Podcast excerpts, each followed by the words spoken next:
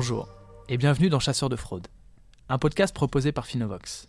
Je suis Marc de Bocor, le CEO de l'entreprise, et dans ce podcast, nous interviewons des personnes spécialisées dans la lutte contre la fraude. Il peut s'agir d'acteurs publics, d'acteurs privés, d'acteurs du système informatique ou juridique. L'écosystème est très large. Ensemble, nous essayons de comprendre au travers de ces épisodes de qui cet écosystème est composé et quelles en sont ses caractéristiques. Avec nos invités, nous dressons également un état des lieux de la fraude en France et nous nous interrogeons sur les prochains défis et les challenges du milieu. Pour ce quatrième épisode, j'accueille Émeric Desnois. Émeric, bonjour. Bonjour Marc. Est-ce que tu peux te présenter en quelques mots, s'il te plaît? Tu demandes ça à un avocat. Donc Émeric Desnois, avocat, je suis inscrit au barreau de Tours depuis une quinzaine d'années. Et pour tout te dire, euh, je découvre euh, que j'ai une double vie. J'ai une double vie puisque euh, en local, donc à, Tours, dans le 37, en région centre, j'ai une activité classique, droit de la construction, droit des affaires, essentiellement. Et je ne suis connu que pour ça en local. Mais ce que tous mes confrères ignorent, c'est que j'ai une vie au national, euh, puisque je, je travaille euh, avec des compagnies d'assurance pour euh, lutter contre la fraude et contre le blanchiment d'argent. Et, et j'en retire un très très grand plaisir. Et c'est surtout de cette deuxième partie qu'on va parler aujourd'hui. donc tu as créé ce cabinet toi-même tout seul avec des associés? Alors, euh, j'ai été euh, associé euh, dans le cadre d'une structure pendant des années et j'ai pris mon envol avec mes équipes, mes clients il y a, il y a quelques temps maintenant. Et voilà, et tout le monde m'a, tout le monde m'a suivi pour, pour ce projet particulièrement passionnant de la lutte contre la fraude. Tous ceux qui travaillent dans, dans ton domaine savent que ton cabinet est référent national dans la lutte antifraude, ou en tout cas fait partie des références sur ce sujet-là. Mm. De quoi s'agit-il exactement? C'est-à-dire, euh, c'est quoi ton métier au quotidien? Qui tu accompagnes? De quelle manière? Alors, euh, j'accompagne euh, au sein des compagnies d'assurance essentiellement les, les, équipes de gestionnaires qui sont en prise à la fraude, donc que ce soit au niveau de la détection ou plus souvent de la gestion des dossiers fraude. Euh, je suis également euh, souvent euh, en discussion avec les responsables de ces équipes, les responsables nationaux également pour, pour les stratégies globales, et assez régulièrement également avec des intervenants extérieurs, type experts, enquêteurs, sachant qu'une une bonne partie de mon temps se, se, concentre désormais de plus en plus sur l'ALPHA, l'agence de lutte antifraude, qui regroupe, qui est une plateforme en réalité, qui regroupe euh, la quasi-totalité des assureurs et autres mutuelles qui, euh, qui exploitent sur le terrain, euh, sur le territoire français. Et donc concrètement, pour ces assureurs, toi, tes actions, c'est quoi? De les former, de les accompagner, et derrière ta casquette juridique, c'est d'aller jusqu'au tribunal s'il y a des cas de, de fraude avérée? En fait, ce que j'ai l'habitude de dire lorsque les partenariats commencent, quand je dis ça, c'est parce que voilà, on, travaille maintenant pour euh, pas loin d'une cinquantaine de compagnies. Et donc voilà, on a des process qui sont mis en place. Euh, pour, quand tu dis on, vous êtes, combien dans, dans, ton cabinet? 18 maintenant. Ah donc euh, voilà, quasi exclusivement tourné sur ce sujet-là. Et donc l'idée, c'est que je, je, je, ne conçois mon métier que comme s'inscrivant dans un contexte de, travail d'équipe, en fait. Et donc l'idée, c'est effectivement de, créer du relationnel pour que ce soit très fluide euh, avec les équipes de gestionnaires. Encore une fois, euh, les gestionnaires qui détectent, ceux qui gèrent, etc. Et donc, on, fait un travail d'équipe. On les accompagne, on les forme, si, si la compagnie le souhaite on les fait monter en compétences sur la détection, sur la gestion, euh, pour qu'ils soient de plus en plus autonomes sur euh, notamment les prises de décision. Est-ce que j'envoie un enquêteur? Est-ce que je fais telle et telle diligence? Est-ce que je prends telle et telle décision? Et euh, une fois qu'ils les prennent, ben, des fois c'est contesté en face par des avocats devant la justice. Et là, ils ont besoin d'un bras armé. Et là, je suis leur serviteur. Donc c'est toute la chaîne en fait. Parce que ce que j'ai, noté, c'est que euh, quand j'ai commencé, le, travail des uns et des autres, je ne sais pas si Jean-Paul t'aura dit la même chose, il faudra que je lui demande, euh, c'est que le travail était très segmenté. Tu avais le travail du gestionnaire qui missionnait le cas échéant un expert, qui missionnait le cas échéant un enquêteur, et le gestionnaire prenait sa décision, et si ça partait en sucette, on, appelait l'avocat à la rescousse. Et donc l'idée, c'est que euh, faut, faut renverser la table et il faut qu'on soit tous autour de cette table pour essayer de mettre en place la meilleure stratégie. Euh, et quand je parle par exemple de l'expert, ça peut être le médecin conseil quand on est sur des cas de fraude euh, corporelle, euh, pour voilà, faire, faire, une sorte de task force. Et c'est ce que je note d'ailleurs, ce qui se fait de plus en plus, pour, pour faire en sorte que la réponse à la fraude, l'attaque que l'on subit, parce que la fraude est une attaque, soit la plus appropriée possible.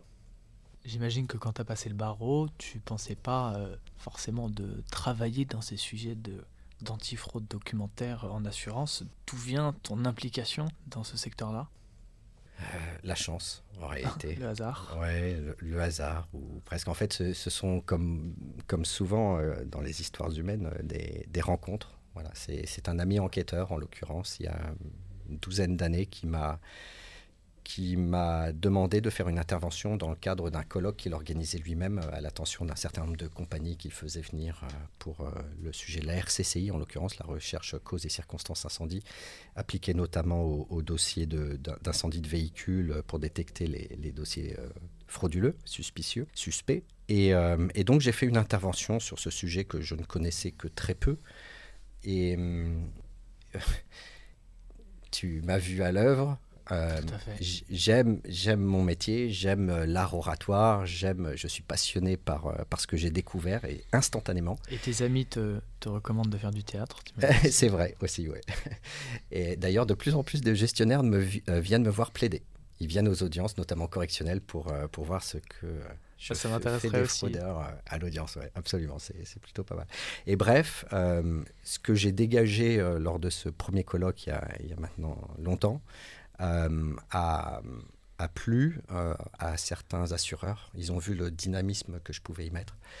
Et donc j'ai commencé avec une grande mutuelle, euh, qui est aujourd'hui entreprise à mission, qui m'a fait confiance justement pour former ses équipes, les faire monter en compétences. Et de fil en aiguille, voilà, un assureur, deux assureurs, cinq assureurs, bah tiens, tu travailles avec qui? Ah bah, Je travaille avec Émeric Desnois, tiens, son nom commence à circuler. Et voilà, aujourd'hui, on en arrive à presque une cinquantaine. Impressionnant c'est gentil. Et justement, chez ces assureurs et chez ces mutuelles, qu'est-ce que tu observes de singulier dans, dans cette activité? Est-ce qu'ils ont des. Ils ont tous les mêmes problématiques? Ils abordent tous les choses de la même manière? Il y, a, il y a une trame de base, effectivement. Ce, ce, dont je me suis aperçu, euh, alors pas forcément tout de suite, mais ce qui est une vérité absolue et ce que un certain nombre de personnes ne voudra pas entendre, c'est que euh, il y a beaucoup dans la lutte contre la fraude, euh, et je pense que les autres intervenants euh, t'auront dit la même chose pour ce podcast.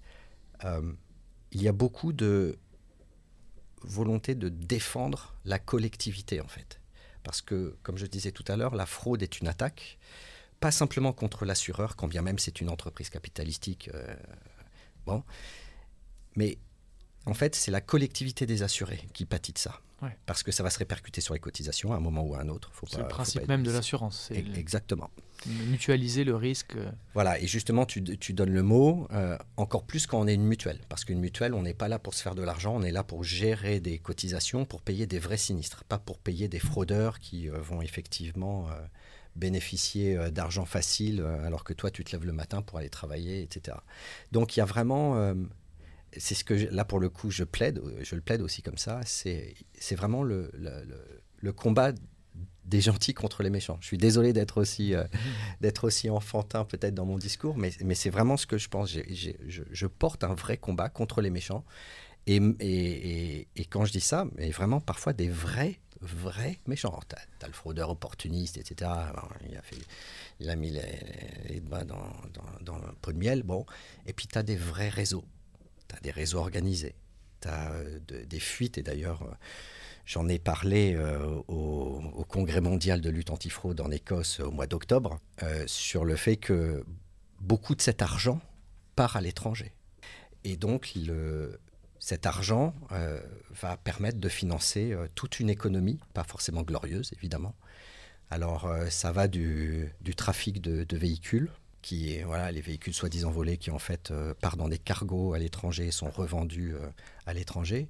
Tu as des, du blanchiment d'argent euh, sur, des, sur des opérations assez complexes et l'argent, pouf, disparaît. Et donc l'idée, c'est que, pour revenir à, l'idée, parce que je, ne perds pas le fil du sujet et de la question, c'est que dans, cette, dans ce combat, je vais d'une part taper sur les doigts de celui qui, bah, fraudé euh, en l'assumant plus ou moins, une fois, comme ça, et jusqu'au réseau. Et là, on en a de plus en plus. J'ai des dossiers avec des centaines de sinistres, notamment par exemple sur Marseille, euh, avec des accidents qui sont euh, simulés et qui impliquent des dizaines de compagnies. Et donc là, on est sur des schémas déjà beaucoup plus évolués que le fraudeur opportuniste qui, estime que ça fait des décennies qu'il est chez l'assureur et qu'il n'a jamais eu de sinistre et que pour une fois qu'il a un sinistre, on va bien pouvoir payer euh, une PlayStation Opti. J'ai un cas comme ça. Hein. L'OPJ qui vient euh, suite à un cambriolage et, euh, le gars qui dit bah tiens vous rajouterez aussi une PlayStation ils ont pris une PlayStation et l'OPJ qui dit bah, elle est là la PlayStation oui bah ça va ça hmm. fait 15 ans que je suis à la compagnie, ils peuvent payer une PlayStation au petit. Je paye l'assurance. Euh. Voilà. Voilà. L'assurance désormais est un investissement. Non, mais très honnêtement, ça c'est à la marge. Maintenant, on voit quand même beaucoup de, beaucoup de, réseaux organisés. Quelles sont les mesures efficaces que l'on peut encourager à développer au sein des assurances mutuelles pour prévenir la, fraude et, éviter d'aller bah, en fait, déclencher toute le, toute la chaîne derrière, bah, vu qu'il y a une fraude, euh, euh, il va y avoir euh, tout un process, on va peut-être aller au tribunal. Est-ce qu'il y a des choses en amont qu'on peut faire qui fonctionnent bien? Oui, alors, mais avec ce postulat de base, Marc, que tu ne pourras jamais empêcher la fraude à 100%. C'est-à-dire que c'est dans la nature humaine de, vouloir tricher à un moment ou à un autre.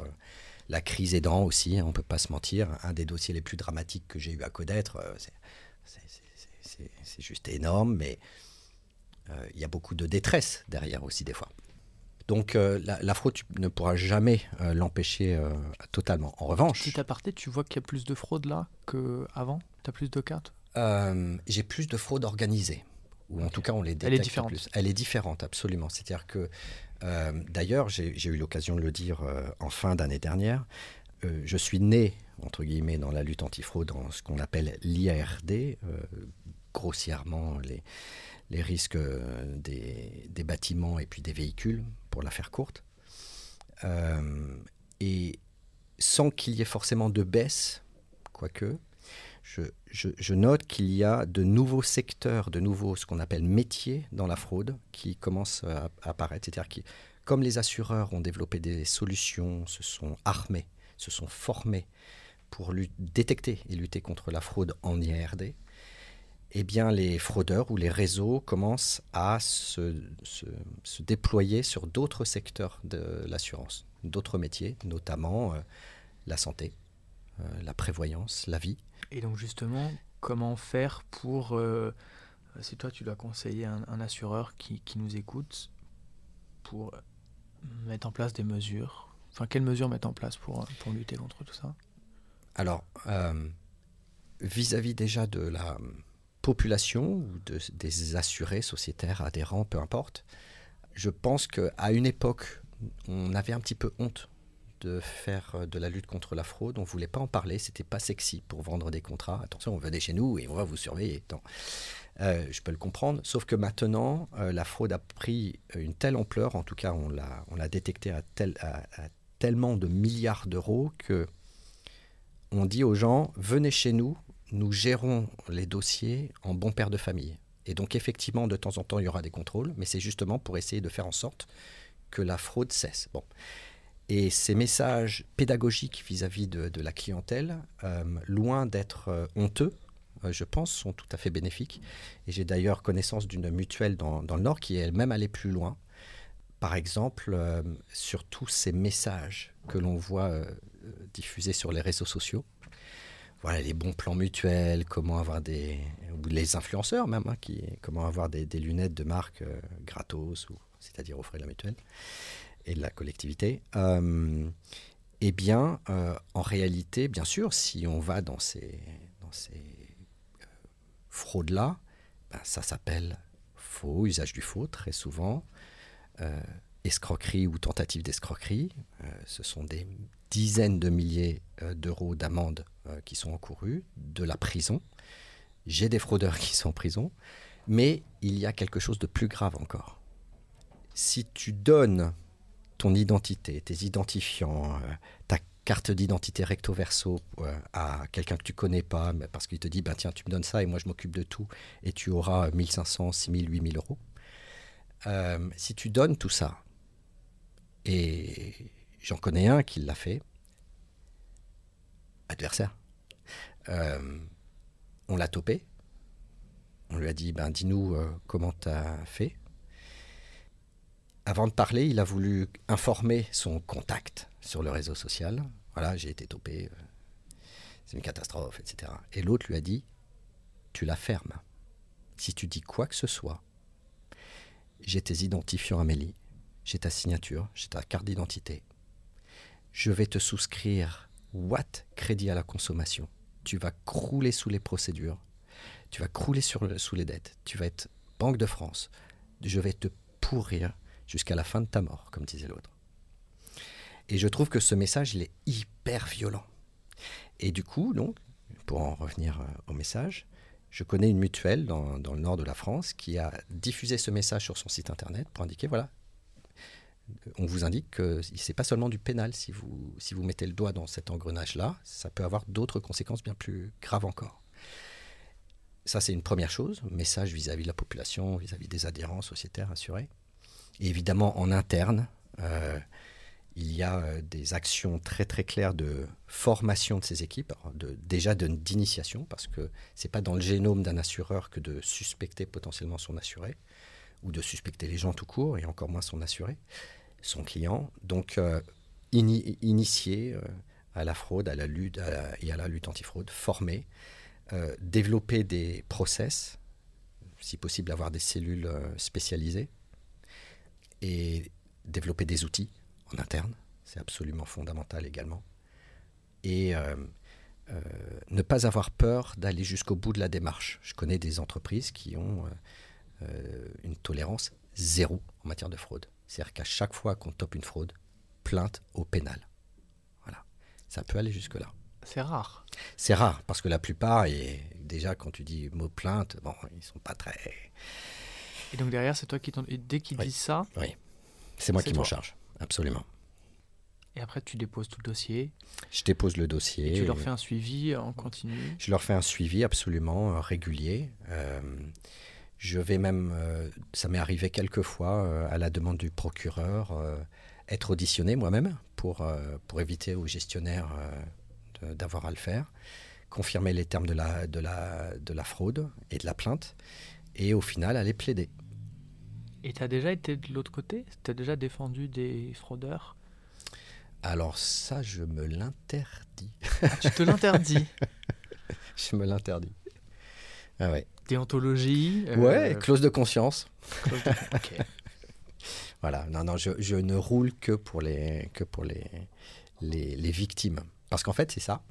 C'est que la fraude à l'assurance, euh, très souvent, en tout cas, du, notamment, j'ai remarqué ça puisque je fais beaucoup de statistiques en interne. Comme je suis dans cette niche, voilà, la lutte contre la fraude et la lutte contre la fraude à l'assurance en particulier, et que voilà, j'ai cette chance d'avoir la confiance de, d'autant de compagnies sur tout le territoire. Donc je, vais plaider, mes équipes vont plaider un peu partout. Et donc je sais, par exemple, si on va plaider à Grenoble, si on va plaider à Tulle, euh, non, j'ai pas de dossier à Tulle en fait, si à Marseille, à Paris, etc., à Brest, je sais à peu près quelles sont mes chances de succès, suivant qu'on est au civil, au pénal, qu'on s'est laissé assigner, qu'on a assigné, etc.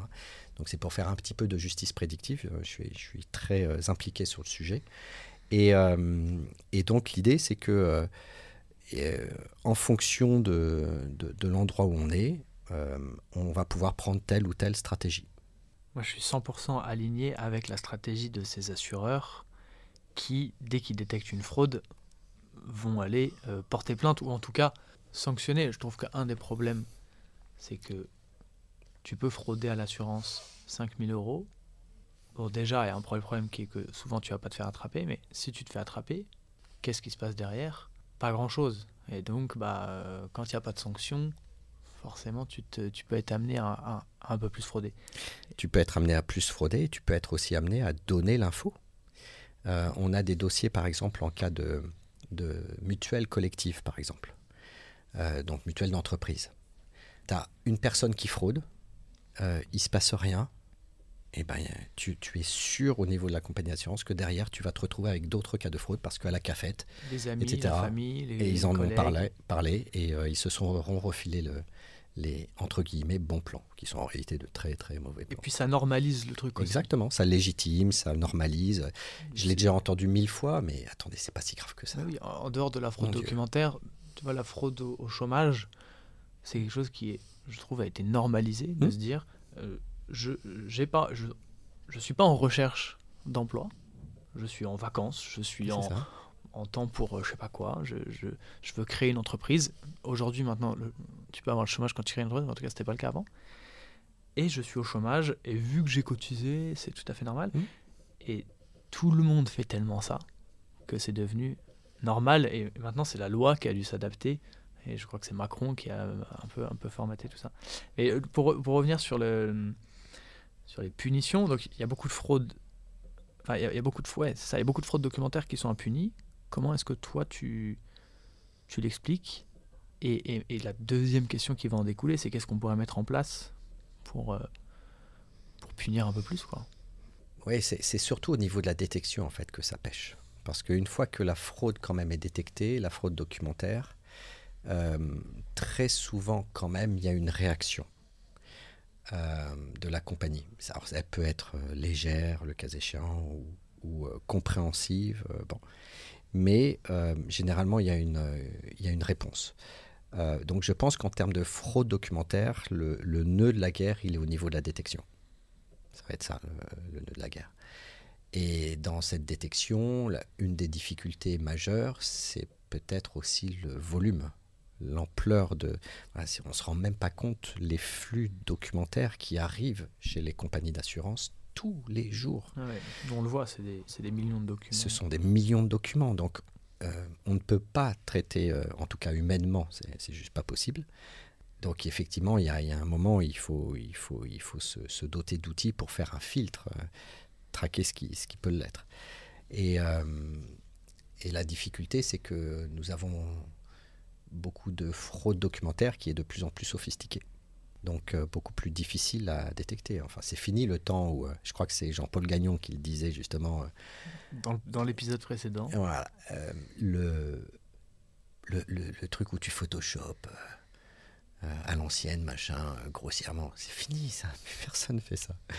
Euh, il y, a tellement de, bons, de bons entre guillemets, outils euh, sur, euh, sur le. Même pas besoin d'aller sur le dark web hein, pour, pour faire de, vrais faux. Donc voilà, la, la vraie problématique, je pense, elle est au, niveau de la détection. Et si moi je fraude, par exemple, je rajoute bah, une PlayStation dans l'incendie d'une maison et que je me fais attraper par, par l'assurance, derrière, c'est quoi les conséquences pour moi? Alors les conséquences, elles vont être de deux ordres. Elles vont, elles vont d'abord être contractuelles et puis euh, potentiellement euh, judiciaires. C'est-à-dire que contractuellement, euh, en fraudant ton assurance, en exagérant par exemple, puisque tu prends cet exemple-là, cette illustration, cette exagération frauduleuse du, préjudice, tu, tu vas encourir potentiellement ce qu'on appelle la déchéance de garantie c'est-à-dire la perte du droit garanti. C'est-à-dire qu'au moment du sinistre, tu avais une police, qui était tout à fait mobilisable. Et parce que dans les suites de, cette, de ce sinistre, tu as menti en exagérant donc le préjudice, eh bien tu t'es montré de mauvaise foi et donc tu perds ton droit à garantie. Ce qui est donc une catastrophe parce qu'il y a ce principe jurisprudentiel qui veut que la fraude corrompt tout. Tu fraudes à hauteur de 1000 euros, un sinistre à 170 000, tu perds tout potentiellement. Donc j'ai menti sur la PlayStation parce que ma maison a brûlé. Mhm théoriquement, l'assurance peut me dire bah, l'ensemble du préjudice de toute la maison et des purs saute. Exactement. Alors ça, c'est le risque, je veux dire, immédiat, assez straightforward. Et après, tu as le risque judiciaire, bien sûr, d'être assigné il y a des amendes qui sont données en plus Voilà, assignées au, assigné au, civil ou traduit devant une juridiction correctionnelle, euh, où là tu vas encourir 75 euh, 000 euros d'amende, 3 ans d'emprisonnement pour euh, escroquerie ou tentative d'escroquerie, et faux, usage de faux, enfin tu as, toutes ces infractions-là qui sont punies de plusieurs dizaines de milliers d'euros d'amende. Alors soyons clairs, dans la vraie vie, surtout si tu es un primo-délinquant, tu n'auras pas cette sanction-là. Mais tu auras une condamnation, c'est ce qui est généralement prononcé, ce qu'on appelle une peine d'emprisonnement avec sursis mise à l'épreuve. Et dans la mise à l'épreuve, on te soumet à, un certain nombre d'obligations, dont l'obligation d'indemniser la victime. Et si tu ne l'indemnises pas, tu risques de voir ton sursis être révoqué et aller purger ta peine en prison. Donc, faut pas frauder. Eh non.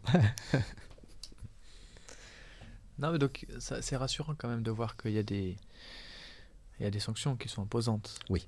Sur ce sujet-là, mais qui du coup peut-être sont pas suffisamment euh, appliquées. Oui, ou même connues, encore une fois. Tu as, d'autres histoires comme ça sur lesquelles tu as travaillé qui sont euh, un, un, peu hors du commun? euh, pas banal, on va dire. Oui, bah, le problème, c'est qu'à chaque fois que j'en ai un, je dis ah, alors celle-là, je l'avais encore jamais vue. Et celle d'après est pire. Et celle d'après est pire. Alors, non, bah, j'en ai, j'en ai, j'ai un gars qui se défenestre tous les ans au mois d'avril, mai. Euh, pour obtenir 10-12 euh, 000 de sa compagnie dans le cadre d'une garantie accident de la vie. Voilà. Euh, une fois, c'est il tombe de son cerisier, une fois, il avait les carreaux. Bon, bref. donc lui, c'est drôle finalement, mais parce qu'il se, fait, il se fait un petit peu mal, mais pas trop mal non plus. Bon, bref, il n'en meurt pas. Non, le, le cas, c'est bah, ce que je t'évoquais tout à l'heure, euh, qui est un, cas dramatique, parce que derrière, j'ai perçu quand même une vraie, euh, une vraie détresse sociale. C'est cette dame qui s'est tranchée la main à la scie circulaire. C'est un cas que j'évoque assez régulièrement dans mes formations d'ailleurs, euh, corpo sur la fraude corporelle. Sympa, à 9h dès le matin. Hein. Désolé. bah, surtout qu'en plus, dans cette histoire-là, c'était anesthésié. Parce qu'on a des dentistes notamment ou euh, d'autres professions euh, qui, euh, qui s'anesthésient le, le, doigt et puis qui se le tranchent. Histoire de plus avoir la pince et donc ils peuvent plus exercer et donc ah, et puis ils ont le, le scénario voilà ma main s'est prise dans le, la porte sectionnelle de mon garage le doigt a été arraché Bon, il est où le bout de doigt? Bah, C'est un chien errant qui était passé par là et qui a pris le doigt. Bref, ça, on, l'a connu, ça. Bon. Mais là, cette dame, euh, elle a six circulaire, s'il te plaît. En s'anesthésiant à la vodka. Oh et comme ça pas fait zzz, mais bon appétit, euh, bah, c'est son mari qui a dû finir le travail. Et pour obtenir de mémoire, c'était euh, c'était un capital de 140 euh, 000 euros et puis 1100 euh, ou 1200 euros de, de, de, rente à vie. C'est ça qu'elle espérait. C'est fou d'être, d'aller jusqu'à. Alors, sachant que ça, non, ça, parce qu'elle est encore en vie, cette dame, elle, a fait un petit séjour en prison, bien sûr, elle et sa main, mais, et monsieur aussi d'ailleurs. mais le cas le plus dramatique, bah, c'est là, c'est une affaire très très connue des années 80. C'est le, un meurtre. Hein. Euh, ils ont, ils ont, euh, enfin ils ont parce qu'ils étaient deux euh, et un gars a souscrit, un des deux a souscrit plusieurs polices d'assurance vie, assurance décès. Et ils ont pris un gars qu'ils ont rencontré, ils l'ont fait boire, ils l'ont fait endormir, ils il s'est endormi dans la voiture, ils ont simulé un accident de la circulation, ils ont mis le feu au véhicule et ils ont essayé de le faire passer pour le, donc, euh, pour le passager, celui qui même qui avait euh, souscrit euh, Watt contrat d'assurance. Et ça a commencé à fonctionner. Il y a beaucoup, beaucoup d'argent qui a commencé à être versé. Mais tu as un des experts qui s'est dit, mais attends, on n'est pas à Hollywood, les véhicules prennent pas feu comme ça. Et bref, et donc, expertise, enquête, mise sur écoute, etc. Et on s'est aperçu, je te la fais courte. Mise sur écoute, ah oui, ça ouais, ouais que euh, ben, celui qui était censé être décédé n'est jamais décédé. Il était à Cannes de mémoire. Et pour la petite histoire, il avait même fait de la chirurgie esthétique. Il avait changé de visage. C'est fou.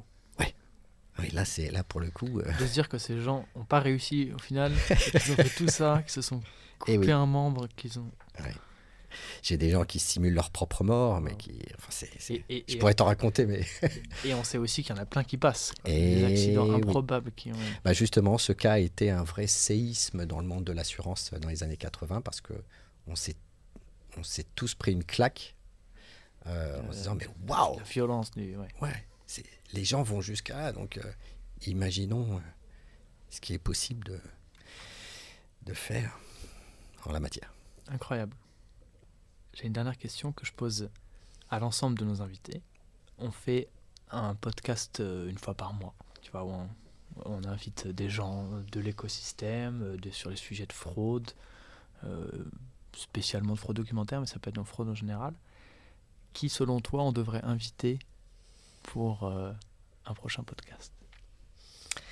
Oh, bah, je penserais bien à quelqu'un à qui je vais faire dédicacer ces deux derniers ouvrages, Charles Prat par exemple, euh, que, que j'ai vu au mois d'octobre euh, euh, à la journée annuelle de l'Alpha, que, qui, qui, est également quelqu'un de, très concerné, passionné par ce sujet, qui a dédié, je crois, sa, une bonne partie de sa vie professionnelle sur ce sujet, qui a, qui a fait deux bouquins que, je, que j'amène toujours en formation pour les, pour les montrer. Voilà, et lui, il a une vision. Alors voilà, on sort de la lutte contre la fraude à l'assurance à proprement parler. Là, on est sur la fraude sociale, etc. Eh ben, merci beaucoup. Avec plaisir. Avec plaisir, Marc. Merci à toi.